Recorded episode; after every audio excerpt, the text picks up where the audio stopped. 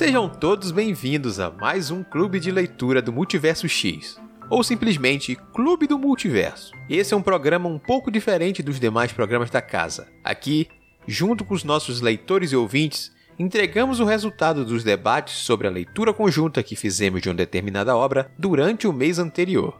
Então, sim, esse é um programa com bastante spoilers. Mas caso você não se importe com isso e não tenha lido o livro em questão, fique à vontade para descobrir um pouco mais durante o nosso bate-papo.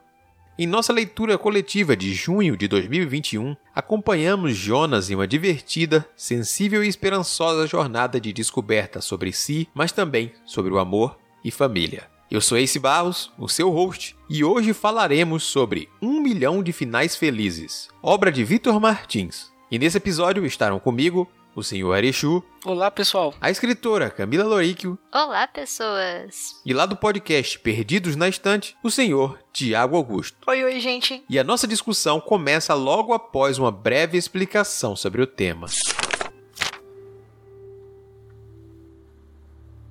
Eu poderia apresentar essa obra de forma simples, usando as minhas palavras, ou simplesmente fazendo uma leitura de uma breve sinopse. Mas creio que isso não seja o justo, ainda mais se tratando de uma leitura especialmente feita no mês do orgulho LGBTQIAP+.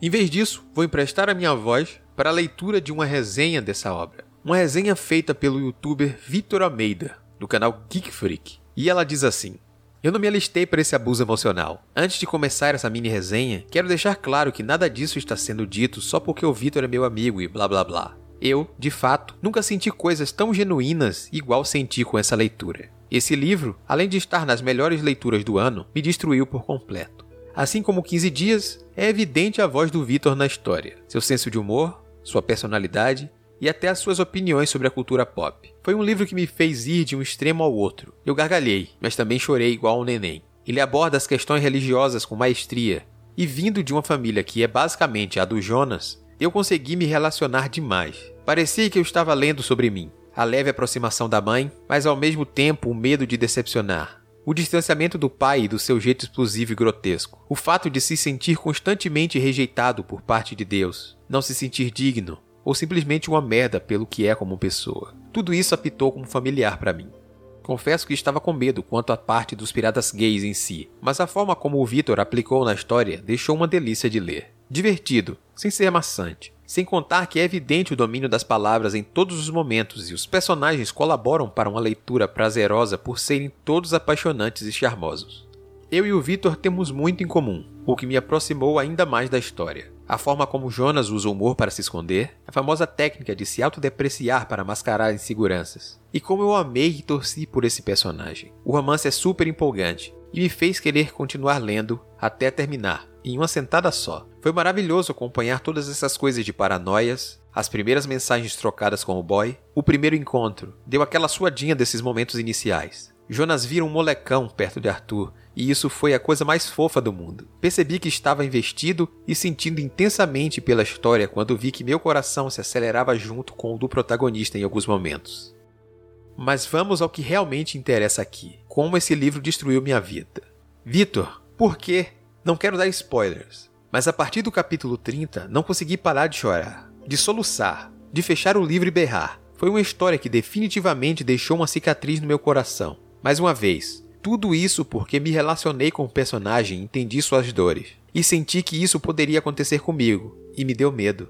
O amadurecimento do Victor com essa história foi a coisa que mais me encheu de orgulho. Fiz uma nota mental aqui, dá um abraço bem apertado da próxima vez que o ver. É um livro necessário, um livro que dá vontade de pegar na livraria e colocar por cima dos outros. Um livro agridoce, um livro que dói, mas um livro que tem uma mensagem de esperança incomparável. Então vamos lá. Hoje estamos aqui reunidos para comentar a leitura de Um Milhão de Finais Felizes, livro de autoria do Vitor Martins. E neste livro, que conta a história de Jonas, um jovem de 19 anos que vive ainda com os pais, com quem tem algumas relações um pouco conturbadas e está em seu primeiro emprego, mas ainda não sabe o que vai cursar se irá cursar uma faculdade, o que fará de sua vida. E nesse momento de descobertas é também onde ele vai descobrir mais sobre ele, sobre as relações ao redor dele e também se apaixonar por um carinha muito bacana. Então, vocês que chegaram até aqui sem spoilers, Novamente, reitero, esse é um programa com spoilers, então fique aqui se você for muito curioso. Vá ler esse livro, porque vale bastante a pena, e depois volte aqui para ouvir os nossos comentários sobre essa leitura. E começando como habitualmente começamos, vamos nós falar sobre como foi a experiência de leitura desse livro aqui. Senhor Airechu, faça a honra de iniciar esses comentários. Nossa, é até difícil de falar de um livro que eu não tenho nada assim apontar de defeito, de problemática. É um livro que simplesmente eu gostei muito de ter lido, uma prosa encantadora, uma história também que me cativou bastante enquanto eu tava lendo ali. Eu me senti realmente tocado pelos pensamentos do Jonas, já que ele é narrado em primeira pessoa, ele contando a história da vida dele ali. E me identifiquei muito com muitas das inquietações que ele tem, de como ele vê o mundo, de como ele se relaciona com o mundo, com os amigos dele, com a família dele. É um livro assim que, é, pela proximidade, acaba me marcando mais, porque eu realmente sei do que, que ele tá falando falando, do que, que ele tá sentindo. São coisas assim que, para quem experiencia, é muito fácil de você se identificar com, com o personagem, assim, você se vê no livro, se vê nas atitudes, se identifica com os pensamentos, né? Nossa, eu também penso assim, eu também faria uma burrada dessa, faria isso aqui, eu também me comportaria dessa forma. E aí, quando tem essa proximidade, assim, é aquela coisa do livro que você lê mesmo, se encarando no espelho enquanto você tá lendo, acaba sendo uma experiência, assim, marcante. E Um Milhão de Finais Felizes foi essa experiência marcante, além de todas as outras qualidades do livro, de ser uma história gostosa de ler, da prosa do Vitor ser encantadora, de ter experiência de leitura com o clube, ali a gente discutindo semanalmente, todo mundo empolgado com a história, que acaba animando a leitura também. Ainda tem todo esse outro lado dele de proximidade da história com, com o pessoal da gente. Muito bem. Camila, como foi essa sua experiência aí? Ah, foi muito boa. Assim, meus contatos anteriores com a escrita do Victor foram pelos contos que a gente acabou lendo, até no próprio clube, ou por alguns contos que foram aparecendo no meio do caminho, né? E essa foi a narrativa mais longa que eu li dele. E aí eu descobri que eu gosto muito, muito dele escrevendo com mais espaço.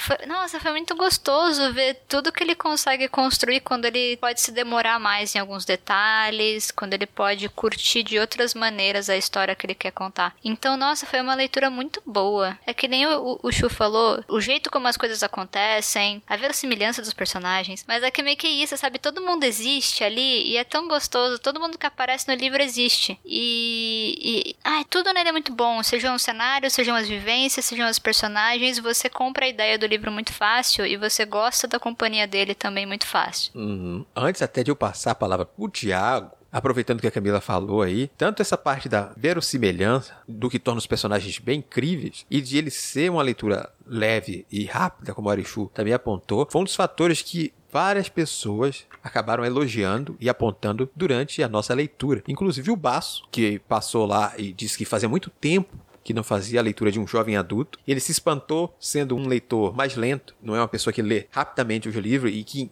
duas horas ele devorou 11 capítulos da primeira meta, por exemplo. E aí eu passo para o Tiago falar também da experiência dele com essa leitura. Olha, capitão, foi uma coisa assim incrível e ao mesmo tempo assustadora, porque como eu cheguei a comentar lá no clube, em vários momentos foi como se eu estivesse lendo alguém muito, muito próximo da minha vivência, sabe? Alguém que passou pelas mesmas coisas que eu passei quando eu era adolescente e que soube lidar com tudo de uma forma muito mais leve, né? Por mais carga emocional que um milhão de finais felizes traga consigo. E essa não foi minha primeira leitura do Vitor Martins, né? Eu já tinha lido 15 dias dias e com o clube no ano passado, né, no mês do orgulho, a gente também leu escrito em algum lugar. E a princípio, eu lembro de torcer um pouquinho o nariz quando eu li 15 dias, porque eu achei a história vamos colocar assim, clichê, porque eu pensei assim, hum, tá, o cara gordinho que chama a atenção, né, do rapaz bonito e o livro todo é bem assim, fácil de você deduzir o que vai acontecer, né, em 15 dias. Mas aí quando eu tava lendo, escrito em algum lugar, e depois agora com um milhão de finais felizes, eu percebi o seguinte: tá, lá na Netflix a gente tem a Sierra Burgess é uma loser, mas a gente não tem o Felipe, sabe, vivendo a história pela perspectiva dele, sabe, com as emoções dele. O que a gente não tem na real mesmo são personagens com essa carga de representatividade. E nisso, eu passei a ter outro olhar para a escrita do Vitor, para as histórias que ele conta, e eu falei: "Não, cara, a gente realmente precisa disso, sabe? Falta a gente se enxergar nessas pequenas histórias, nesses pequenos clichês de amor, porque a gente quer se sentir representado, é uma coisa muito poderosa. Você lê aquela história e como a Camila falou, ela usou uma frase que eu achei excelente, que ela disse que os personagens de Um Milhão de Finais Felizes são reais, são pessoas reais, sabe? Ali dentro você consegue enxergar dimensões deles, né? Você consegue sentir que eles são como pessoas que você conhece na vida real. E o livro, sabe, me conquistou, me arrebatou de uma forma que eu não esperava, assim. Eu já tinha ele na estante há muito tempo, dando essa chance, eu fiquei com aquele negócio, sabe? Meu Deus, por que, que eu nunca li esse livro antes? Pois bem, eu fiz a segunda leitura desse livro. Acontece muito aqui no clube de os livros que eu acabo indicando, ou outras pessoas acabam indicando, por coincidência, serem livros que eu já li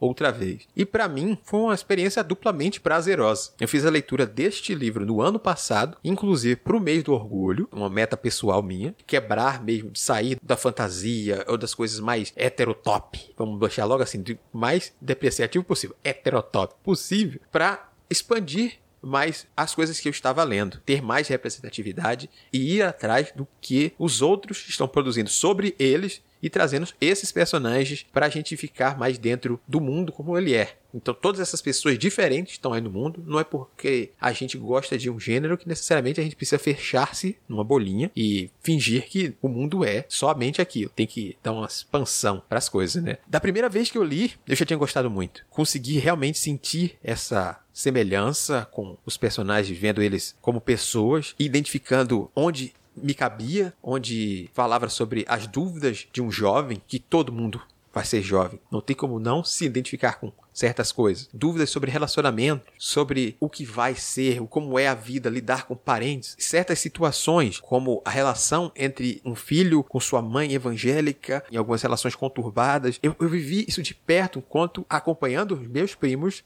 na igreja. Meu tio é pastor evangélico, inclusive, acompanhando ele por motivos bem esdrúxulos. Meu tio não queria deixar meus primos jogar RPG. Na minha troca foi, para eles jogarem RPG, eu teria que ir para a igreja com meus primos. Eu passei a frequentar por algum tempinho lá. E eu via um pouco dessa realidade, sabe? Também. E eu conseguia identificar e era bem interessante a leitura. Ao mesmo tempo em que temas sérios são debatidos no livro, o livro é leve e acaba trazendo alguns clichês, como o Thiago mesmo falou. Precisa-se de clichês para se identificar todo mundo. Ah, isso é muito clichê, já vi várias dessas histórias. Viu com uma mulher branca, um homem branco, aquele cara loiro ali, padrão, foi isso que, que viu. E os outros, eles estão presentes nessa história, eles precisam. Ah, a fórmula é a mesma, mas a presença das outras pessoas, a identificação que aquela outra obra trará, fará diferença muito grande para quem está assistindo. Então, eu gostei muito, muito, muito dessa leitura e foi um prazer ler ela novamente. Eu acho até que o Victor conseguia além nessa questão de colocar representatividade, lembrando aqui aquela conversa que a gente já teve, porque por mais que você pegue ali um clichê que já é conhecido, que todo mundo já viu em inúmeras outras obras, e você não tá só inserindo um personagem de, uma minoria qualquer, você tá colocando ele com a experiência, com a vivência dele. E o Victor não, não faz isso só para cumprir tabela ou só para preencher uma lacuna de mercado. Não, você, você sente que realmente ele tá contando a história daquele ponto de vista, até porque é um ponto de vista dele também, que ele também tem essa mesma vivência, então ele se coloca muito nessas obras e é isso que confere a autenticidade à obra, a autenticidade àquela história, é aquilo que você lê e que você sabe que aquilo é real, que aqueles dramas, aquela forma de enxergar o mundo, aquilo tem sentido, faz sentido, é coerente com o personagem, com a vida do autor e com a vivência diferente, que não é uma vivência de uma maioria que já tá vastamente representada de todas as formas possíveis e que ninguém aguenta mais ver. Você quer ver um pouco do diferente, porque o diferente existe e a gente não tem ele na grande mídia o tempo inteiro, né? Então quando você pega uhum. alguma obra assim que consegue fazer isso aí, você, opa, essa aqui tem alguma coisa especial, tem alguma coisa diferente, algo que eu não provei ainda. Parece um pouco com tudo que eu já tenho aqui, mas é diferente, porque ele consegue trazer essa vivência única que um certo tipo de pessoa tem e o outro, que é o mais padrão, não teria, por exemplo, seria isso. E esse ponto que você falou aí, Chu, é, é bem importante quando a gente chega ao fim da leitura e vai percebendo o quanto a obra obra tem um pouco do Vitor mesmo ali, da própria vivência dele, da experiência que ele passa para a obra. Eu já tinha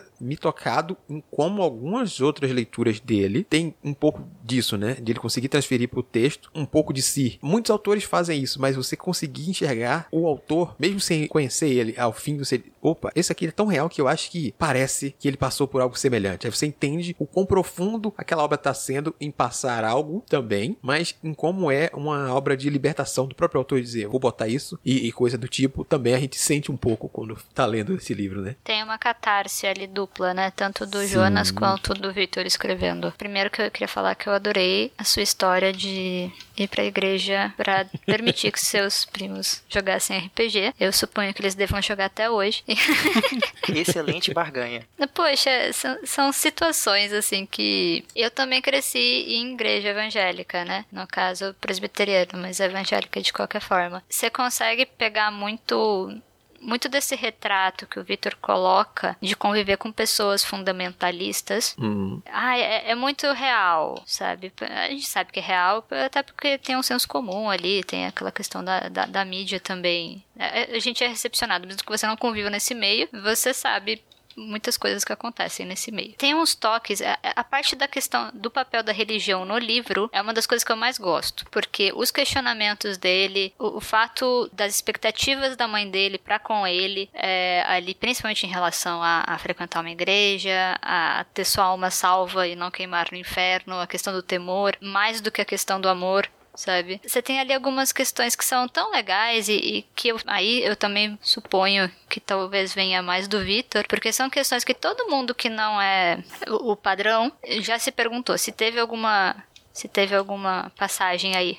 Uma passagem, né? Fica engraçado falar isso. Parece uma passagem pela polícia. Igrejas cristãs, em geral, todo mundo que sai um pouco da norma já se perguntou: o que, que eu estou deixando para trás, sabe? É, será que se eu for isso mesmo, eu não vou ter acesso à minha fé? Não me é permitido ter a fé que eu sinto? E você entra nos paradoxos muito loucos quando você tá passando por isso e você tá inserido nesse local. E nossa, é, isso é uma das coisas que eu mais gostei lendo, sabe? Eu acho que mais do que a questão do adolescente que tá buscando, mais do que é, algumas vivências muito específicas que ele coloca uhum. ali, que, que podem ser bem universais em vários pontos, mas são extremamente brasileiras ali, né? Uhum. Que é um, dos pontos altos. Com mas, certeza. Ah, é, é, essa parte eu acho ela tão bem construída, porque todo mundo que passou por esses pontos em comum tem os mesmos questionamentos, tem a, a mesma questão da doutrina, os limites de uma doutrina, é, o que de fato é divino e o que não é o que é construção social. Todos esses questionamentos, todo mundo que não é padrão passa. E isso eu gostei muito de ler. Uhum,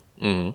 Com certeza. Foi por isso que eu salientei ali, quando eu, que eu falei do, do, reconhecimento. Existem algumas coisas bastante universais mesmo, como você meio disse aí, e outras que são específicas. Eu destaquei exatamente aquelas que estavam mais próximas de mim. Mas é, acontece realmente isso. O, o livro tem algumas camadas e, e subcamadas de você aprender e se reconhecer que vai tocar de maneira diferente as pessoas. E eu acho isso importantíssimo. E, além de tudo, como eu disse, é uma distração, é um livro que vai trazer muita emoção, muita mesmo, e vai também trazer uma carga de alegria, uma coisa positiva, uma energia muito boa também. Eu concordo, é isso. O Vitor, ele tem uma coisa na escrita dele, uma espécie de assinatura que é muito dele, sabe? É muito própria. É difícil você conseguir ver isso em outros livros, até dentro desse gênero jovem adulto, né? Vamos colocar assim, e mais especificamente, o jovem adulto com a temática LGBT e todas as siglas, né, que compõem a, a... enfim, tá, vocês entendem. Mas a questão é que tem um poder muito grande porque para além de de uma forma ou outra a gente encontrar um personagem com quem a gente se identifique, seja ele o Jonas ou o Arthur ou a Karina ou qualquer outra pessoa que faz parte do ciclo do, do Jonas, tem também a questão de ter situações em que, como você falou, o livro traz uma leveza muito grande, não tem como você ler e não rir, sabe, não se identificar Eu amei finalmente ter uma história em que tem personagens que são fãs de High School Musical e que gostavam de Jonas Brothers e que amam ir em karaokê para passar vergonha, porque isso tudo é muito parte da minha vida, então é maravilhoso você ver um personagem que compartilha isso com você. Mas ao mesmo tempo, o livro ele convida, pelo menos na minha experiência de leitura, ele convidou para algumas reflexões que são difíceis da gente revisitar, mesmo que a gente já tenha passado por elas e que hoje a gente carregue um pouquinho, nem que seja só um pouquinho a mais de maturidade em relação às as escolhas que a gente faz. Acho que é uma coisa em comum que a gente está compartilhando nesse episódio, mas eu também cheguei a frequentar uma igreja evangélica por um tempo. É, logo depois que meu pai faleceu, isso há mais ou menos 15, 16 anos atrás, eu fui passar uma temporada com a minha mãe, né? Os meus pais, eles são separados desde que eu era pequeno. E a minha mãe, ela quase assim, sempre, né, é, frequentou uma igreja evangélica. E um pedido que meu pai me fez é que não importasse em qual religião eu estivesse, mas que eu tivesse uma religião, que eu não deixasse de ter um espaço para Deus na minha vida. Isso é uma coisa que eu sempre me esforcei em, em cumprir, mesmo que eu tenha uma relação complicada com a fé. Mas onde eu quero chegar? Nesse auge dos 16, 17 anos, né, terminando ali o ensino médio, descobrindo os nossos próprios sentimentos, se questionando em relação aos afetos que a gente sente, sabe? E você ainda tá vivendo dentro de um ambiente como uma igreja que quase, né, é, de uma forma geral, é um ambiente que, que tende a ser repressivo, porque a gente não tá falando só na questão da sexualidade, mas em qualquer impulso que a gente tem que é diferente do que a, as escrituras sagradas colocam. Então você se questiona o tempo todo se o que você sente, se o que você pensa tá certo, não só no âmbito da sexualidade, mas até no âmbito das escolhas que você vai fazer na vida. Será que eu tô agradando a Deus? Será que Deus me considera um bom filho? Será que eu sou merecedor de ir pro céu? Ou será que eu sou uma vergonha, sabe? Será que Deus ele olha para mim e ele sente repulsa? Será que eu sou uma criação dele que deu errado? Esse questionamento passou muito pela minha cabeça nessa fase da adolescência e ver o, o, o Jonas, é, eu tenho que me segurar para não falar Vitor, ver o Jonas é, passando por tudo isso, se questionando, é como eu falei, né? É você reconhecer um, uma situação sua, uma vivência sua na voz de outra pessoa e isso é muito poderoso, principalmente quando o personagem passa por isso e ele sai vitorioso desse conflito, desse embate. Ou pelo menos pelo fato dele encontrar apoio, sabe? É um pouquinho menos difícil porque ele tem um certo apoio, seja nas amizades ou seja nesse jogo, né? Vamos colocar assim, ele se faz infeliz para que a mãe dele tenha um pouquinho de felicidade. Ele permite com que ela tenha uma falsa esperança em relação a ele, porque ele sabe que ela precisa disso, né? Embora ele saiba que isso vai custar muito caro a ele, ainda assim ele tenta oferecer, mesmo que isso deixe ele um pouco balançado. É que é um livro sobre crescer, né? E assim, você tem várias vertentes nesse livro, seja a questão da família, que é família, como se família também se escolhe, é preciso seguir em frente, a gente não controla tudo, tem vários questionamentos lá que a gente consegue. O legal é pensar que esse livro ele vai para muitos locais, mesmo sendo leve, mesmo sendo rápido, uhum. mesmo sendo fluido. Uhum.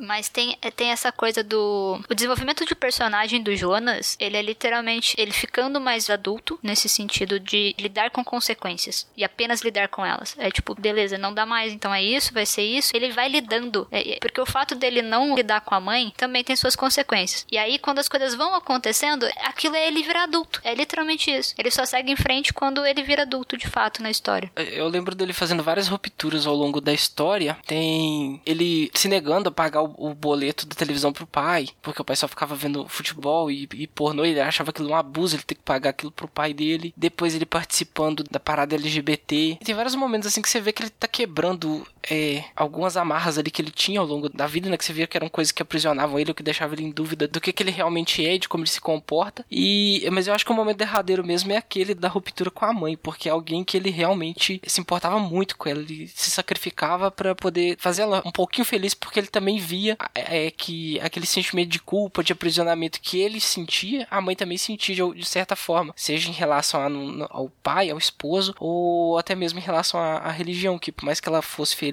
lá enquanto ela estivesse fazendo as obras da igreja, tinha todo um padrão de comportamento que ela deveria seguir seguir que acabava é, deixando ela meio que presa numa situação não confortável, sabe? Ela amarrada a coisas que talvez ela não, não precisasse estar, mesmo que aquela fosse a, a vontade dela. E aí, no, no momento de ruptura, a gente vê que não realmente ele agora é, ele precisa tomar uma decisão por ele mesmo também. Não adianta ele querer fazer só por ela, porque ele também sofre bastante com isso e é a, a dor do crescimento, né? Ele vai sentir tudo de uma vez. Não sei se porque ele demorou muito a, a tomar uma decisão, ou porque não, Enquanto, enquanto a situação não fica insustentável, você não se mexe, tem muito disso também. E para ele chegou num momento crítico ali que ele não dá mais, não tem mais outro jeito. Infelizmente, vou ter que tocar a vida pra frente. Felizmente, ele consegue, a gente fica muito feliz de ver ele se ajeitando com os amigos dele. A Karina, nossa, a Karina, uma amiga e tanto. Desde lá do início, lá eu falei, nossa, que pessoa maravilhosa. Muito feliz do Jonas ter ela na vida dele. E depois essa amizade dos dois só se fortalece quando ela é disponibilizar a casa pra ele morar. Você pode morar aqui comigo, vai ficar bem, dá bronca nele quando ele precisa. Eu acho que você devia fazer uma terapia. Primeiro você é objetivo, você precisa fazer uma terapia. E agora você é fofa, dá aqui um abraço. É uma amiga muito. Ah, é muito gostosinho você ver a amizade dos dois. Ele não tem outra palavra para descrever. E essas são as situações que vão deixando todo esse peso. A gente tá falando das situações pesadas do, do livro, da reflexão que ele traz pra gente, mas ele tem todo um outro lado bem humorado, bem fofinho, que te deixa com o coração aquecido quando você tá lendo ali, tá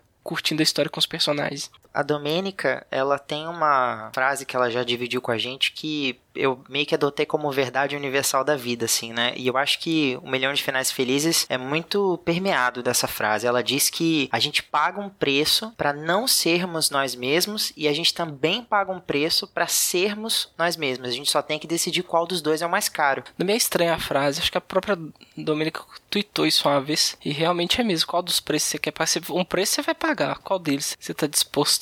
Deixando de lado um pouco mais essa seriedade que a gente trouxe para parte inicial do programa, vamos falar um pouco sobre os personagens. E aí a gente vai trazer um pouco mais de leveza ao falar de cada um deles um pouco. Vamos falando primeiro, obviamente, do Jonas, o nosso protagonista. A gente foi falando dele sobre as suas dificuldades, mas ele também é alguém que traz uma leveza para as coisas e o jeito que ele se relaciona com os demais personagens, principalmente os outros dois amigos que trazem desde a escola, o Danilo uhum. e a Isadora, e também a Karina, que é a amiga dele, né? A única, praticamente, amiga que ele fez logo de cara, trabalhando no Rocket Café. Então, a gente tem umas dinâmicas muito boas entre os personagens, ele fazendo essa coisa de um jovem ainda inseguro, mas ao mesmo tempo cheio de sonhos e, e desejos e se jogando, se abrindo para o mundo, fazendo coisas que ele achava que não era a cara dele antes e se permitindo, desde coisas maiores, como o Arichu falou dos rupturas, a coisas menores, como se propor a assistir uma série, coisa que ele não fazia antes,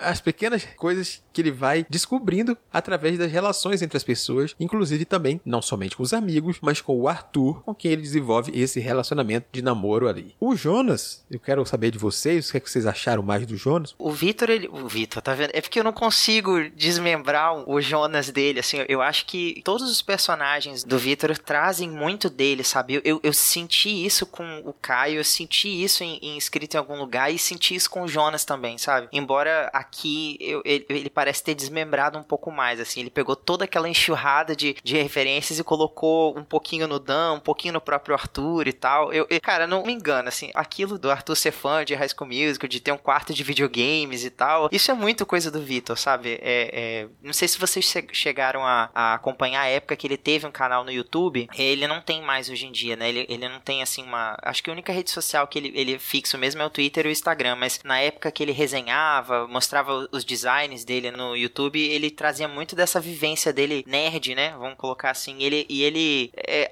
é maravilhoso, assim. Ao mesmo tempo que tem pizza, tem unicórnios, tem sereias e tem videogame, sabe? É um mundo mágico do Victor e, e isso tá presente na escrita dele também. Eu gosto do Jonas, o que para mim é, é, é, quase sempre uma boa descoberta, porque geralmente o protagonista ele é feito para vocês gostar um pouquinho dele. Porque a gente acompanha ele demais, né? Ele, o, o conceito protagonista. Uhum. Então, dependendo do protagonista, eu fico tipo, ai, não aguento mais ouvir os dramas dessa pessoa. Deus, chega. E, e, o Jonas, ele é muito generoso num livro escrito no tempo presente e em primeira pessoa. Porque você acompanha muito do mundo através dele ali de uma maneira muito confortável. Então, eu gosto bastante dele. Eu acho ele divertido, ele tem umas sacadas boas. Quando ele é sincero, é muito engraçado. Assim, eu, eu gostei bastante do Jonas. Eu achei ele uma pessoa legal. Camila, você falou aí dessa leitura em primeira pessoa e tudo mais, eu acho que isso é uma das coisas que me fez mais me aproximar do personagem, principalmente por conta do senso de humor que ele traz. A gente falou sempre sobre o drama, sobre as coisas, pensamento, mas é muito bem humorado todo o trajeto, as descobertas, a forma como ele fala, como ele nos conta, e a gente vai curtindo toda essa coisa de um jeito bem engraçado. Inclusive, quando ele se dispõe a escrever, a gente vai vendo as dúvidas dele. Eu enquanto jovem de 19 anos, também estava escrevendo meu primeiro livro, que nunca verá a luz do dia, obviamente, mas como é importante a gente finalizar a coisa. A gente brincando ali com o Pato, ah, eu não gostei. O Pato, durante a leitura, falou, não sei se eu gostei tanto da história ali que ele vai escrevendo, principalmente o final, não sei, terá que fechar o fechamento. Eu digo, o importante, mesmo que a história não veja a luz do dia, a gente dá um fechamento para aquela história. Se aquela história não é fecha, a gente fica preso de um jeito, meu Deus do céu. o importante é concluir. É o primeiro livro do Jonas. É lógico que vai ser ruim. Sabe? Eu, eu, não, maravilhoso. Eu acho super ok que o Piratas Gays teve aquele resultado que teve. Justamente porque é o primeiro livro. E assim, tem coisas que, que acontecem pro bem. Ace. Porque às vezes as coisas que a gente começa a escrever, elas são publicadas. E aí a gente pode ficar feliz relendo-as Uhum. ou não. e assim, é, graças a Deus o tempo passa. Mas, assim, é, eu fico satisfeita por isso, porque coerentemente um primeiro livro uhum. de alguém, a história dos piratas gays, e uma fanfic ali de alguém que aquela coisa do adolescente que é muito imaginativo e você fica criando realidades paralelas enquanto as coisas acontecem, ao invés de você ter que tomar atitude sobre uhum. a sua vida. Basicamente, piratas gays é sobre isso. Enquanto ele não toma uma atitude, o Todd toma.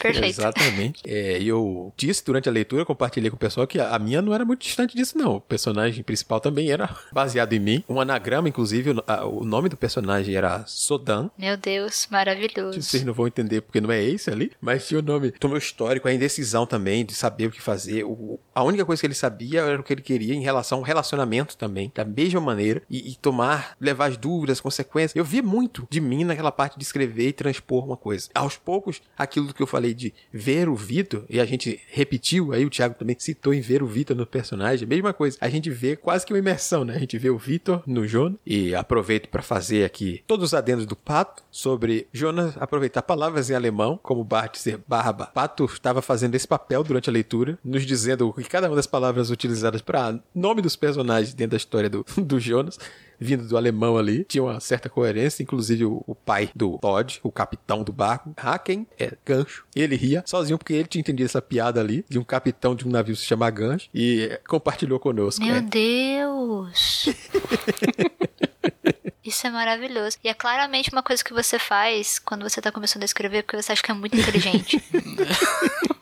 Nossa, eu, eu muito imaginei o Jonas pesquisando, ai, barba em alemão para poder dar o um nome pro personagem. Uhum. A Karina chega até a tirar sarro dele por causa disso, né? Fala que nome ruim, onde você arrumou isso? Escolhe os nomes melhor pros personagens, ele não muda, né? Bart Continua Simpson. É, ela, ela, fala que é o, é o Bart. Dessa parte dele escrever a, a história, o tá comentando, eu também me diverti muito com essa parte, né? De ficar criando realidades paralelas. Ele experimenta muito do que ele, do que ele ainda não viveu através do, do texto dele. Ele usa aquele texto para desabafar, tanto que quando ele resolve matar o casal é uma uma, uma preparação para o que ele tá vindo a, a, a, a, do que tá acontecendo com ele e do que vai vir a acontecer futuramente, né? Quando ele resolve enterrar alguma coisa ali do, da vida dele e seguir adiante ali. E é basicamente o que ele faz ali com os personagens, é meio que um, uma prévia do que, do, que tá, do que tá acontecendo na vida dele também. Acho interessante essa forma de, de antecipar a vida através da fanfic ali, descompromissado e tal, mas que já entrega muito do que ele tá sentindo, do que ele tá pensando. Você não, você não escapa disso, né? Você, toda vez que você escreve, você tenta falar de sentimentos, de emoções, você tá se colocando no, no texto, nos seus personagens. Não tem como você, você, você não se, se colocar nele, por mais que você queira, ah, eu vou escrever algo totalmente avesso do que eu sou. Não, você tá escrevendo o seu avesso, então,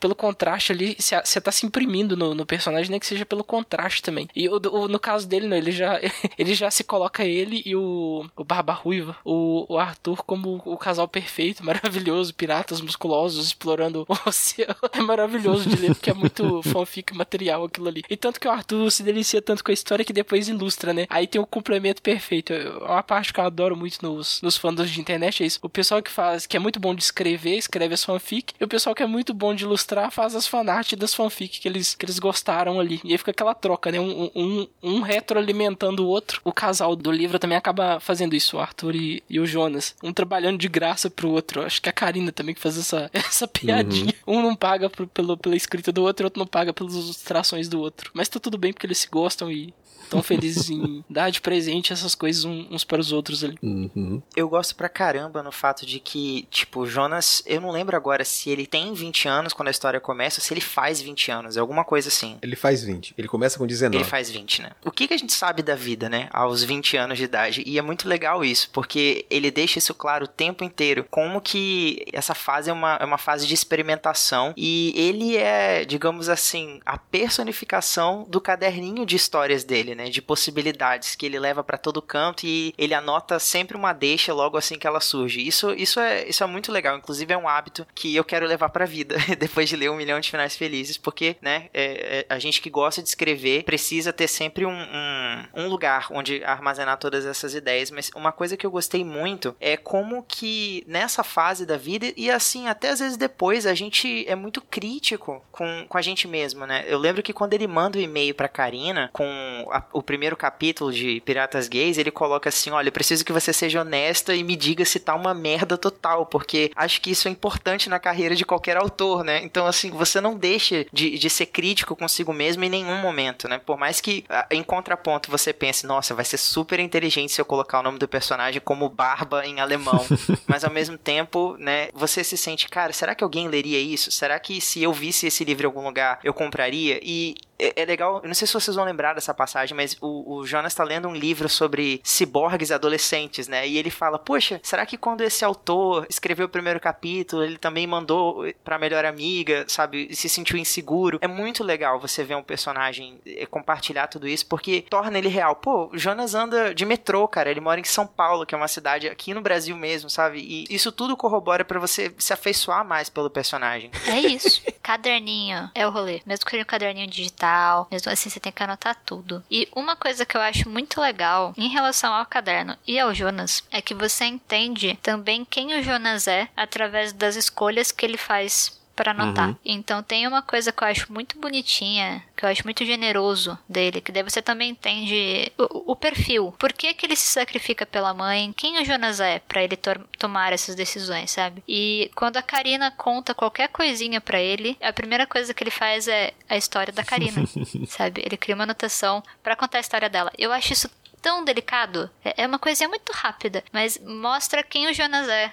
Mostra a, a, dedicação de ser alguém que ouve, a dedicação de ser alguém que se importa com as pessoas de fato. Isso eu acho muito bonitinho, porque é a história te mostrando como ele escolhe as coisas. Uhum, uhum. E é muito bacana isso mesmo. Também os outros personagens, em como eles se relacionam com o próprio Jonas. A gente vê esse relacionamento dele com Karina, ela sempre frisando que meu Deus, sou velha demais, eu, sou muito experiente, tenho que te contar as coisas. Sendo que a diferença são de pouco mais de 5, 6 anos só, tá? De um pro outro. Ela tem esse papel realmente de mentoria, aos poucos acontece com ele, né? De abraçar e trazer ele sempre da maneira mais centrada possível. Jonas, deixa eu te ajudar. Eu não vou te dar um conselho simplesmente baseado na emoção. Eu quero que você coloque sua cabeça no lugar neste momento e faça dessa forma. Mas se for para te jogar para cima e tiver toda emocionada, também vou fazer. E acontece muito isso com ela, sabe? Eu acho isso muito bacana, que é aquele tipo de amigo que tá ali para te dar bastante apoio, seja para te jogar a real, para te botar no lugar, seja para te levantar, seja para te apresentar um caminho. Eu gosto muito dessa presença. Na verdade, todos os coadjuvantes acabam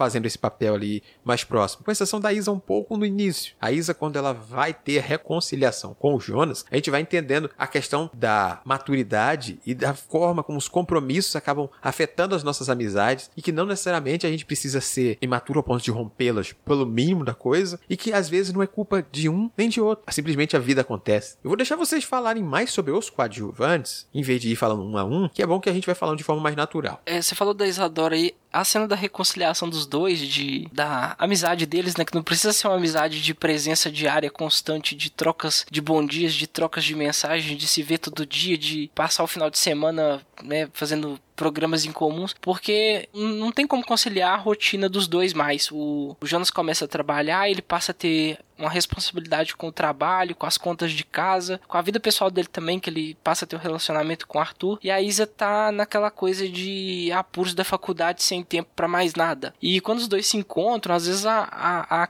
aquela química de antes, né, que eles tinham de antes, de um, de um período mais calmo, em que eles tinham mais tempo, na época do ensino médio, é, não acontece mais. E aí o, o Jonas ele fica, ele fica mal porque ele acha que ele não tá se esforçando o suficiente.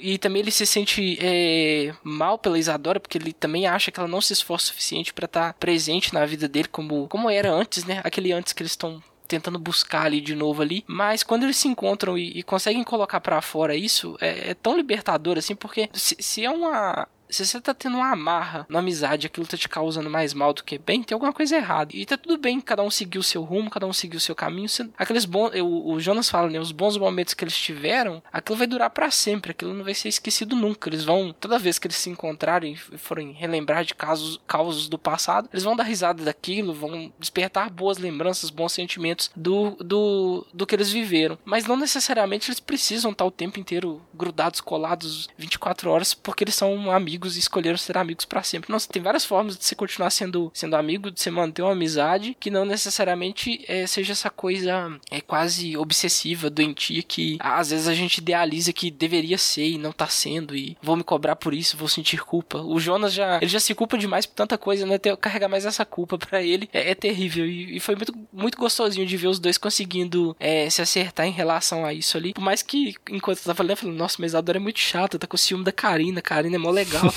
dando um apoio pro Jonas. Não acredito que essa, que essa mocinha está se comportando dessa forma mesquinha. Quem que ela pensa que é? Ela nem tá tendo tempo pro Jonas mais e não sei o que. Você compra um pouco do conflito também enquanto você tá lendo ali, depois você vê, não, não era bem isso. E que bom que os dois estão se entendendo agora. É uma. É aquele desenvolvimento legal de você ver no livro ali. Uhum. E eu sou total a favor de essas liberdades sem esse compromisso todo, sem ficar cobrança. Pode passar 10 anos longe de mim, que se eu te considerava amigo, se nós, a gente tinha uma relação aí, eu vou te tratar da exata mesma forma. É possível que eu te chame exatamente pelo mesmo apelido. Aí você vai ter que me dizer se é pra eu chamar dessa forma uhum. ou não.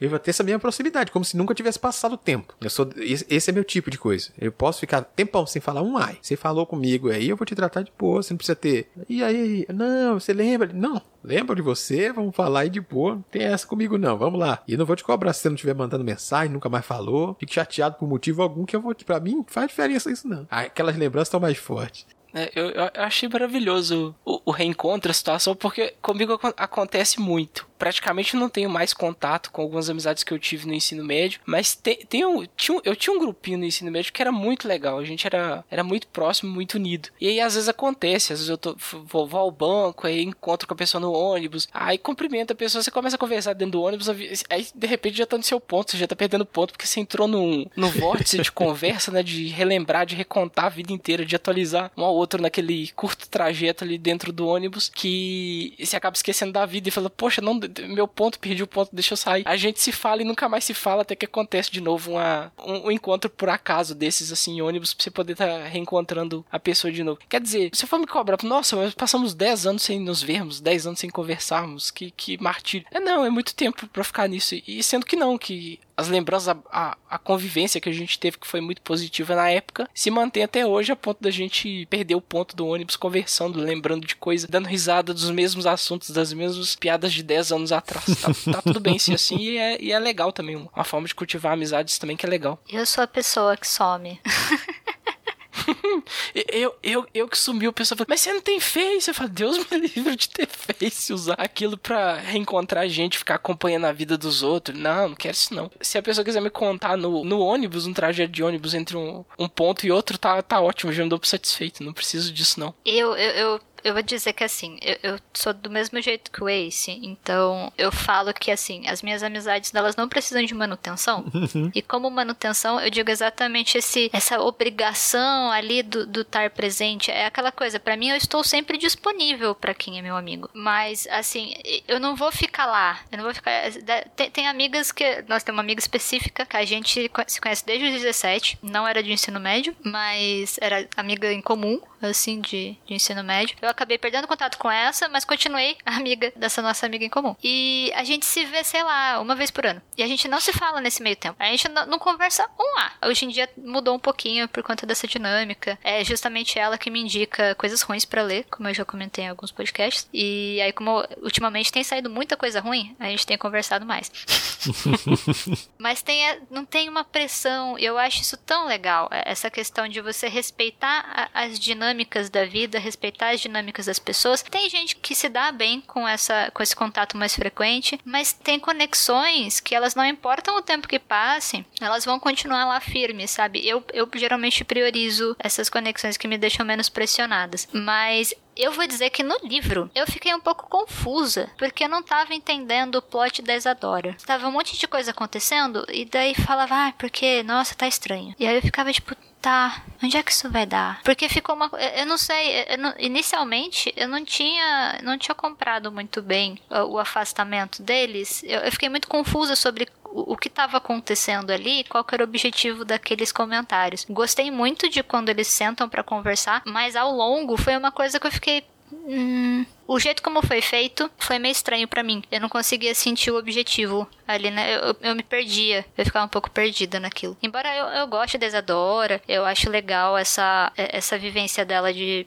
ter ido pra faculdade e descoberto que não era tudo aquilo e que, nossa, acho que a minha vida não vai estar resolvida simplesmente porque eu entrei na uhum. faculdade, que é uma ilusão que você tem. Até porque a gente é muito novo, né? Quando você vai pra faculdade, logo, uhum. logo depois que se forma. E aí eu gosto, eu gosto bastante disso. Mas eu acabei me apegando mais com, com os outros personagens, mais do que a, do, do que a própria Isadora. Uhum. Ela não é tão presente pra você gostar muito dela, ela tá, tá, tá, mais ausente do que tudo. E é como você falou, essas, esses momentos em que ela tá, em que ela entra em atrito ali, né? Dá a entender que ela tá entrando em atrito, não fica muito claro pra gente o que que tá acontecendo. E que parece que tem algo mais, a questão do ciúme ali, ela tá ficando enciumada da, da nova amizade do, do Jonas, mas ela também não tá presente, não tá se esforçando o suficiente para estar tá presente, porque a gente não tem a, a visão dela, né? O livro é, é, do ponto de vista do, do Jonas, então a gente não tem a visão dela no momento em que ela não, não tá presente. Aí a gente não sabe o que que tá acontecendo com ela. Mas mas quando, quando tem o, o reencontro ali, eu consegui falar, ah, não, tá. Ela tava ocupada em outras coisas. Até porque eu também já me vi em situação de Isadora. Estou sem tempo para tudo, não me, não me cobrem presença, porque eu não, não estarei presente, será impossível. E aí, quando você vê que tem essa questão da cobrança ali e que isso acaba sendo prejudicial, assim, é muito bom quando você consegue deixar claro. Não, a partir de agora, que fique claro que será desse desse jeito e tá tudo bem pela gente ser assim. Não muda nada, só muda que não, não vai ter esse sobrepeso em cima da gente, essa culpa. A gente não precisa carregar essa culpa um pelo outro aqui, porque tá tudo bem. Eu acho que não só pelo fato, né, de a Isadora acabar aparecendo um pouquinho na história, mas para um livro de 350 páginas acontece muita coisa, né? A gente acompanha cerca de quase um ano na, na vida do Jonas e vê as relações dele mudando, ele conhecendo o Arthur e ao mesmo tempo, né, o, o Danilo e a Karina ali se aproximando para formar um novo ciclo de, de amizade. Se a gente pisca o olho, você leu metade do livro, porque além, né, do, do que a gente já ressaltou aqui várias vezes, da escrita do, do Vitor ser muito gostosa, muito fluida de se acompanhar, uhum. é, é, um livro de, de ritmo muito rápido também. Mas eu acho que uma coisa que vale a pena a gente ressaltar é que essa realidade, né, essa densidade dos personagens, ela tá presente em todo mundo, até quem aparece pouco, sabe? Eu diria, por exemplo, uma das minhas passagens favoritas é o aniversário da irmã mais nova do Danilo. Gente, pelo amor de Deus, a menina pede uma festa, metade milho, metade Frozen. Isso com certeza podia ser um post do BuzzFeed,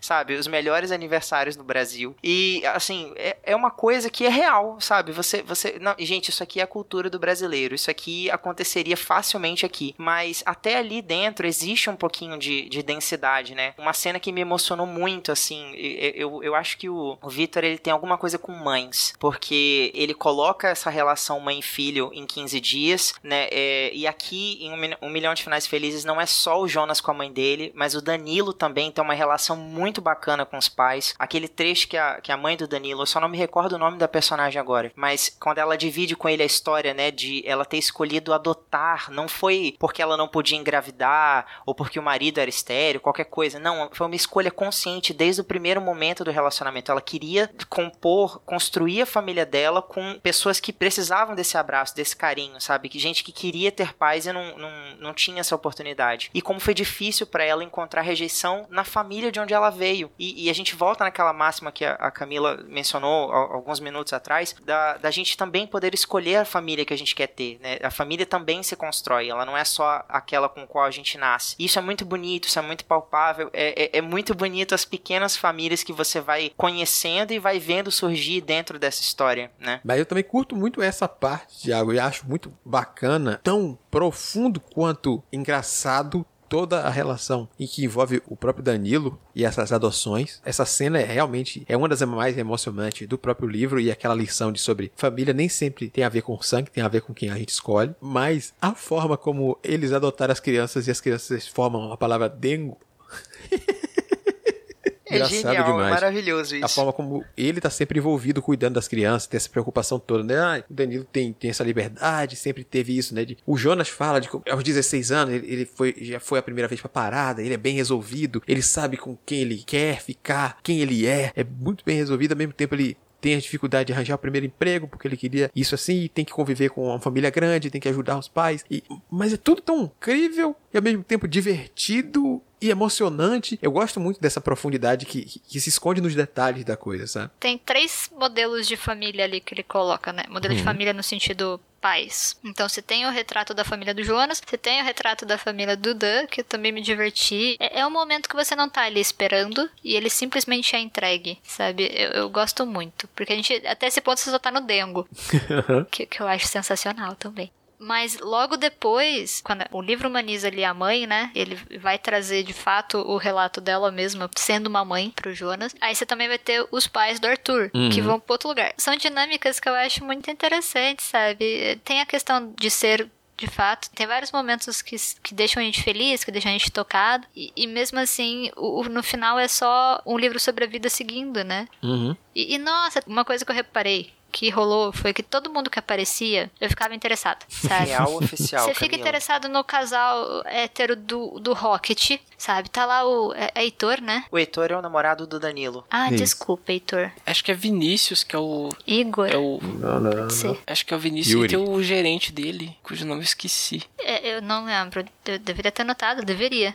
Anotei? Não. É, o, o, gerente ele não aparece, assim, ele só aparece sendo citado. E bravo. Mas eu, eu acho engraçado que tem umas cenas que tipo fala.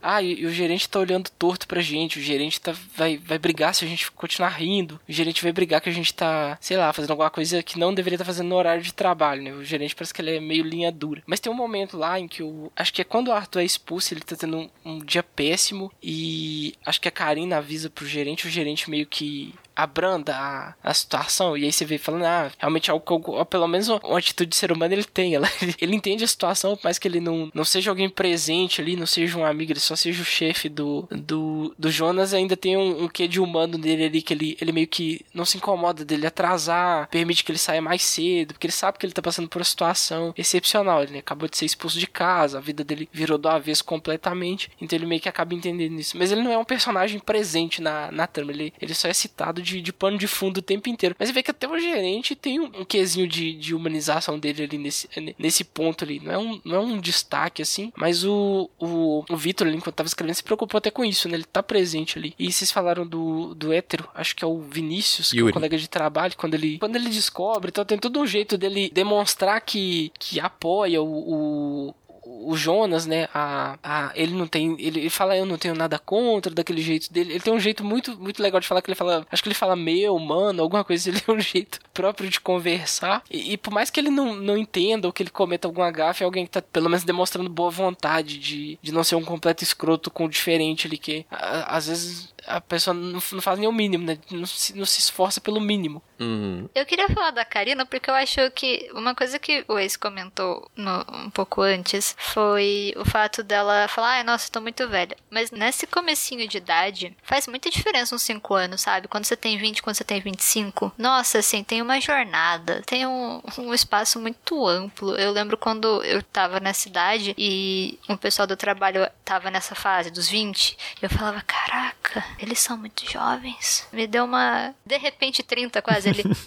de repente, adulta, sabe? Eu falei, então, eu consigo gostar muito da Karina tendo esse, esse papel ali. Até porque a vivência dela é outra. Eu gosto muito do de como ele traz a, a, vivência dela como atriz, sendo uma pessoa amarela, sendo uma pessoa que não é magra. E, então você tem várias questões ali que ele coloca representatividade e ele coloca representatividade de forma consciente, né? Ninguém tá só uhum. usando uma máscara ali. E a Karina ela faz um papel tão legal de, de além de todo mundo existir, né? Então é um livro que tem vários pontos de diversidade ali. Tem a cota hétero, como a gente comentou ali, mas mas sabe, eu gosto muito de como tudo vai sendo amarrado ali de uma maneira muito natural. Nada fica forçado nesse livro todo. Uhum. Falando um pouquinho do Arthur, uma coisa que eu achei muito legal é que eu demorei um pouco para perceber isso. Eu percebi isso recentemente, para falar a verdade. Eu descobri um, eu acho que a pronúncia é manhua, mas para facilitar é um quadrinho chinês é, chamado Heaven Officious Blessing, ou na tradução A Bênção do Oficial do Céu. É um quadrinho relativamente recente, ele ainda tá sendo, sendo ilustrado, sendo escrito. Eu acho que eu cheguei até a mandar nos bastidores pro Chu, porque eu acho que essa história é a cara dele, mas é uma história, né, que tem um, ela se enquadra dentro dentro do. Eu acho que dá para falar, usar a palavra gênero, né? É, de Boys Love.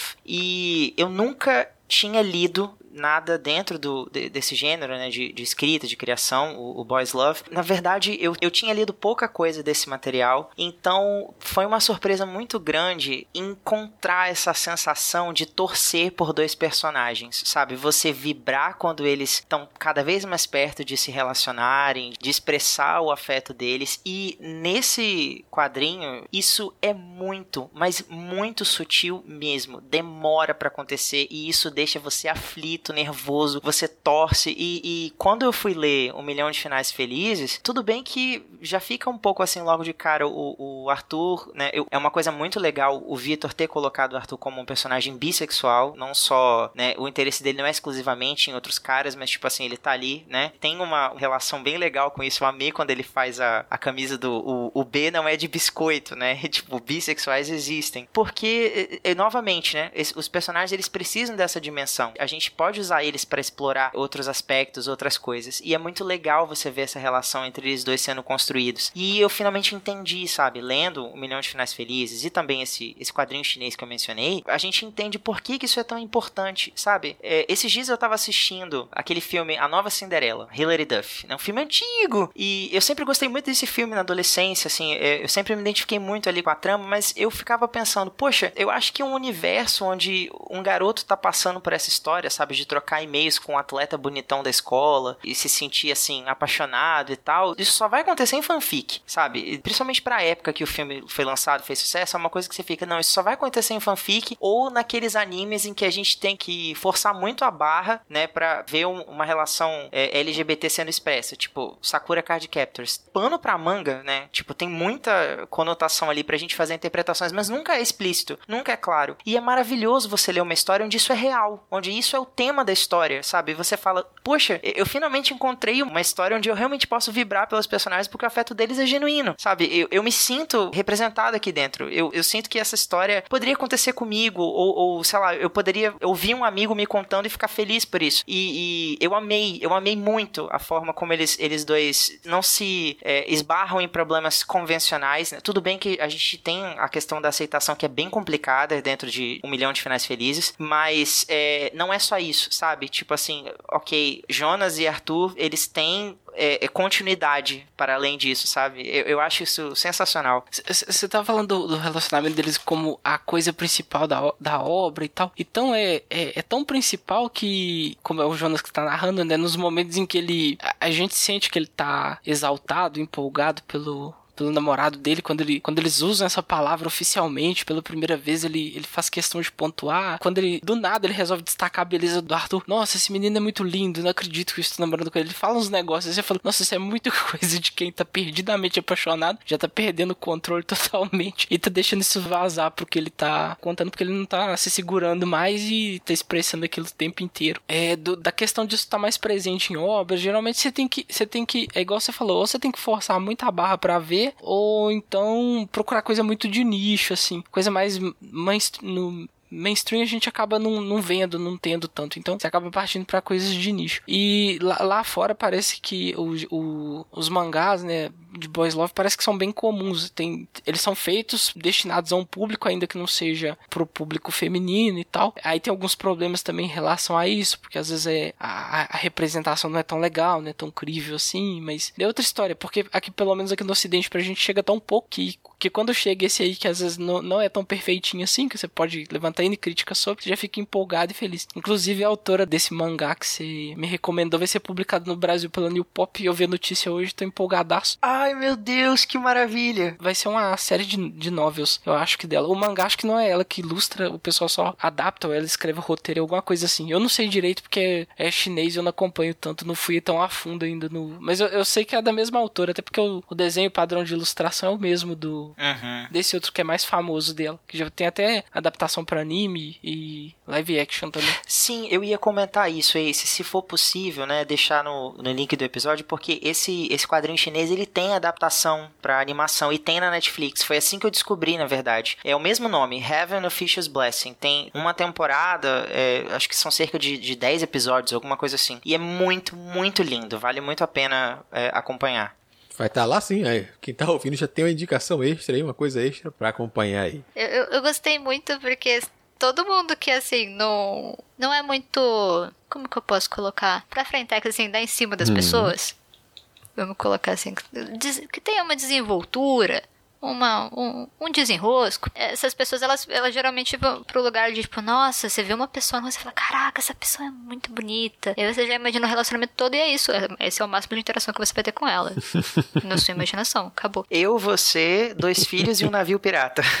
Perfeito, sabe? É maravilhoso. Você tem zero compromisso ali envolvido, tá lindo. Você, e daí você segue em frente até a próxima pessoa que você fala, nossa, estou apaixonado por este conceito que acabei de criar desta pessoa completamente desconhecida. Porque aí o homem me chega, lindo, maravilhoso, ali bonitinho, ruivo, coquinho samurai, a única pessoa que deve usar coquinho samurai fica legal, por conta da personalidade dele, supõe. E, e, nossa, é tão legal quando você tem uma inversão, sabe? O, o Jonas fica ali inseguro, e daí é o Arthur que fala, tipo, ah, então, é, eu arranjei o seu telefone, espero que você não me odeie. É, nossa, acho que eu sou meio creepy, né? Tipo, a pessoa que tem uma fanfic escrita sobre ela. Não, mas acho que eu sou meio creepy, é, realmente. E é muito divertido conhecer sobre ele, sabe? Você ter essa, esse contato de o modo como ele leva a vida dele, as coisas que ele gosta, os jeitos dele demonstrar carinho. Uma coisa que eu acho muito legal que é a questão da virgindade do Jonas, porque geralmente você vai falar, ah, trata-se bastante sobre a virgindade de um ponto feminino ali, né? Mas do masculino nem sempre. Eu não, não lembro de ter lido muitas coisas que, uhum. que abracem esse ponto. Tem uma coisa tão bonita, é, é, é, tão legal, porque isso também tem um peso pro personagem. E o jeito como o Jonas lida com isso é muito legal, sabe? É, é, é um casal muito,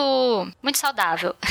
Sim, sim. Eu acho que a palavra que definiria esse casal é que é saudável e como um acaba auxiliando realmente o outro, sendo fazendo papel aquele papel de companheiro, do significado realmente da palavra. Eles são eles são companheiros, independente se ele fosse um, um casal longevo ou não, eles são muito companheiros um com o outro. E isso é muito importante numa relação. A relação dura, independente do tipo de relação que eles manterão. A gente pode imaginar um milhão de finais felizes com eles juntos, ou num rompimento tardio. Eu não imagino eles deixando de serem amigos, por exemplo, pela importância que um representa para o outro, pela forma como eles são muito amigos das coisas, sabe? Acho isso eu também, muito eu bacana. Também. Eu acho a relação deles dois de uma sutileza muito grande, sabe? Até quando eles têm, como a Camila comentou, esse momento, né, da primeira vez do, dos dois, né? Mais a, mais a primeira vez do Jonas, é, pelo que a gente entende ali da história. Não fica nada assim afirmado, não existem papéis a serem cumpridos, sabe? Isso novamente é muito bonito, é muito doce de se acompanhar. O livro ele não perde essa leveza, sabe? Essa doçura com a qual ele se constrói em nenhum momento, porque porque até nisso a gente tem a liberdade de, de digamos assim, criar a, a, nossa visão dessa cena, sabe? De como ela foi especial para eles dois. Tá certo que depois a, a Karina, né, até sacaneia com o Jonas e falou: olha, vou deixar vocês dois sozinhos porque as paredes do apartamento são muito finas, então você vai ter liberdade para fazer o quanto de barulho você quiser. Mas, né, ainda assim, a gente só fica com essa questão do barulho. A gente não, não, não chega a mergulhar ali fundo na cena, aquela coisa de, ah, ele tocou ali, pegou não sei aonde e tal, não sei o que. O, o próprio Jonas, ele é muito assim, sutil sutil em como ele fala sobre o que aconteceu. Ele só quer que a gente saiba que foi bom e que ele se sentiu bem, sabe? Não teve culpa, que era a coisa que mais preocupava ele, sabe? O, Shu comentou aí um tempo atrás que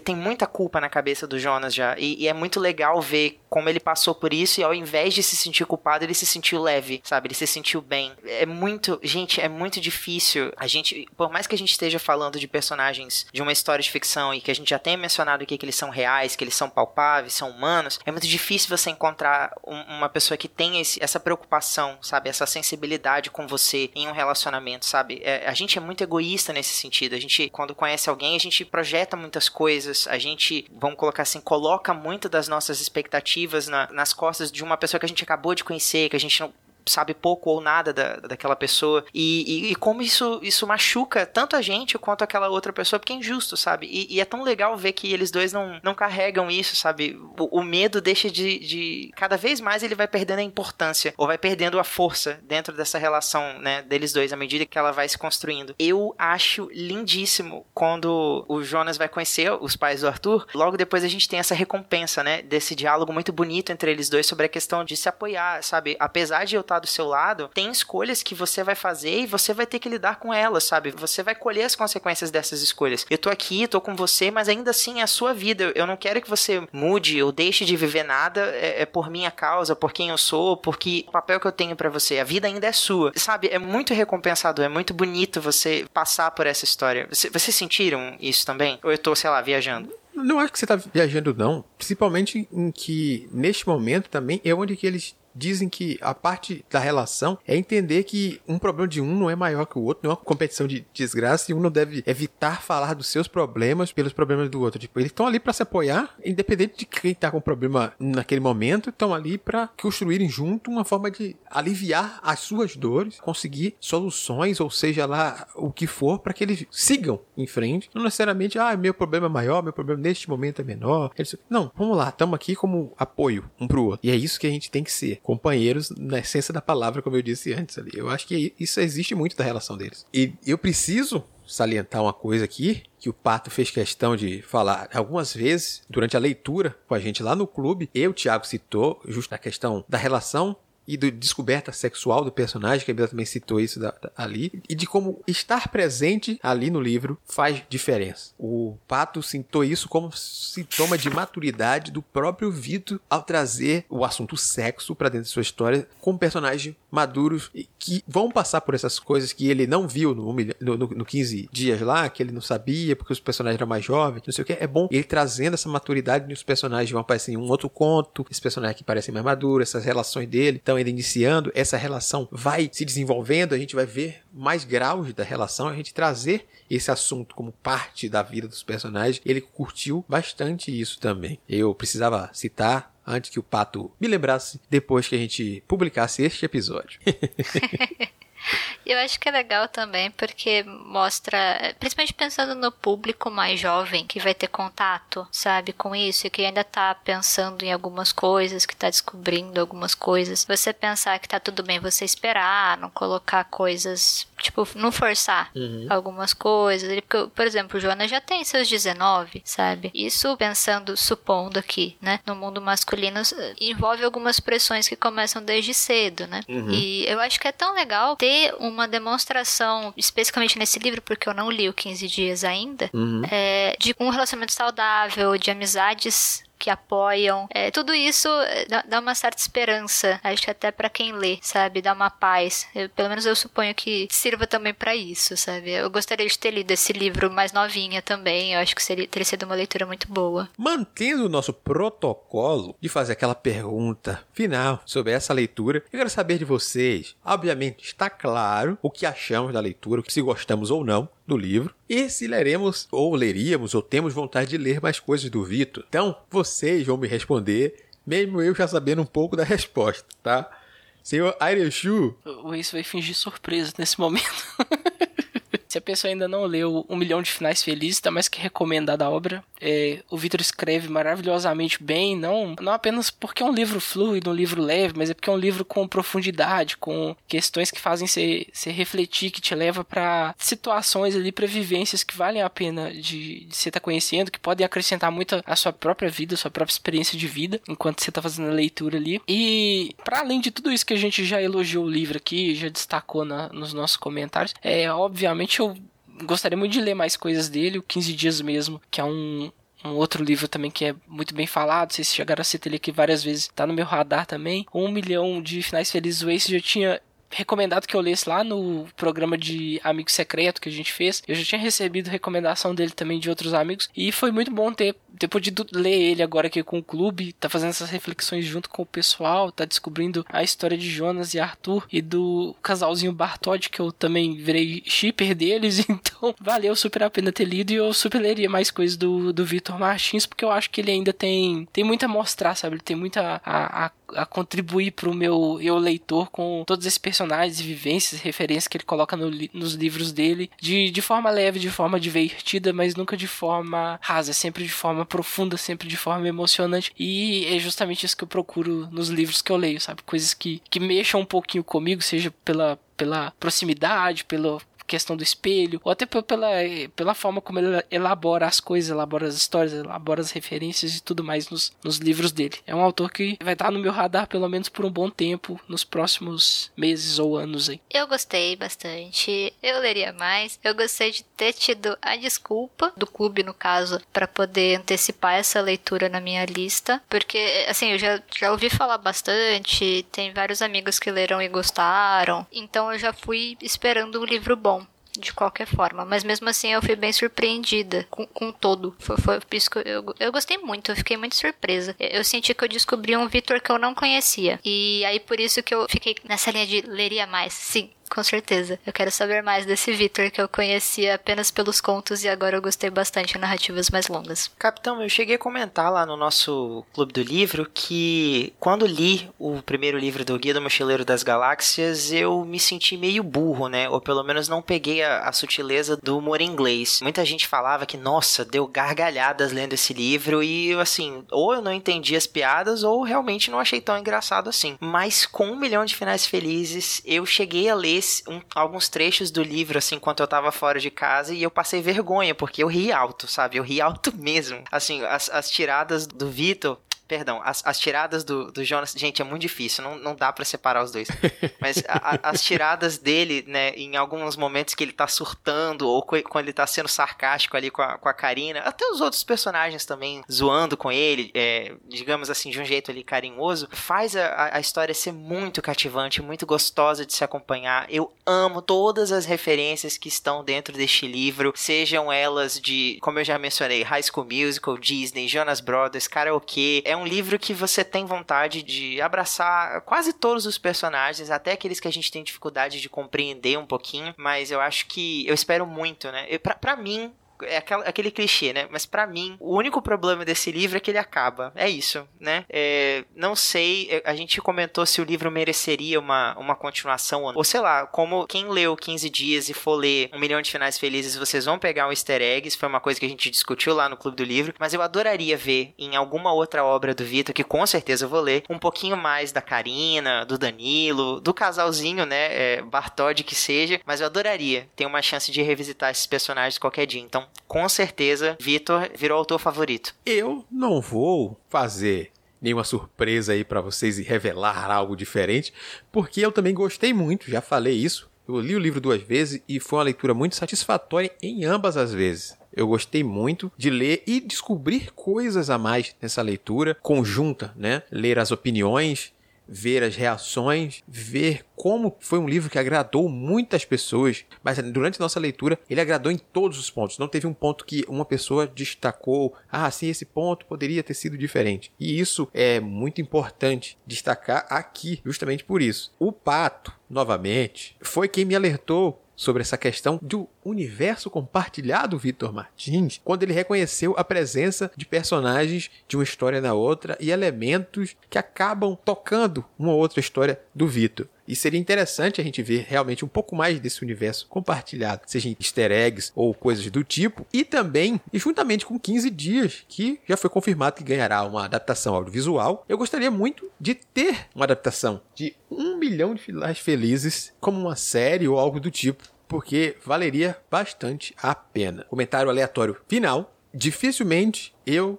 vou enxergar a figura do Arthur e do piratão Bart como alguém muito diferente do Brock O'Hearn, o modelo aí que vocês poderão procurar depois desse podcast e ver alguém que fique bem com seu coque samurai meio despojado.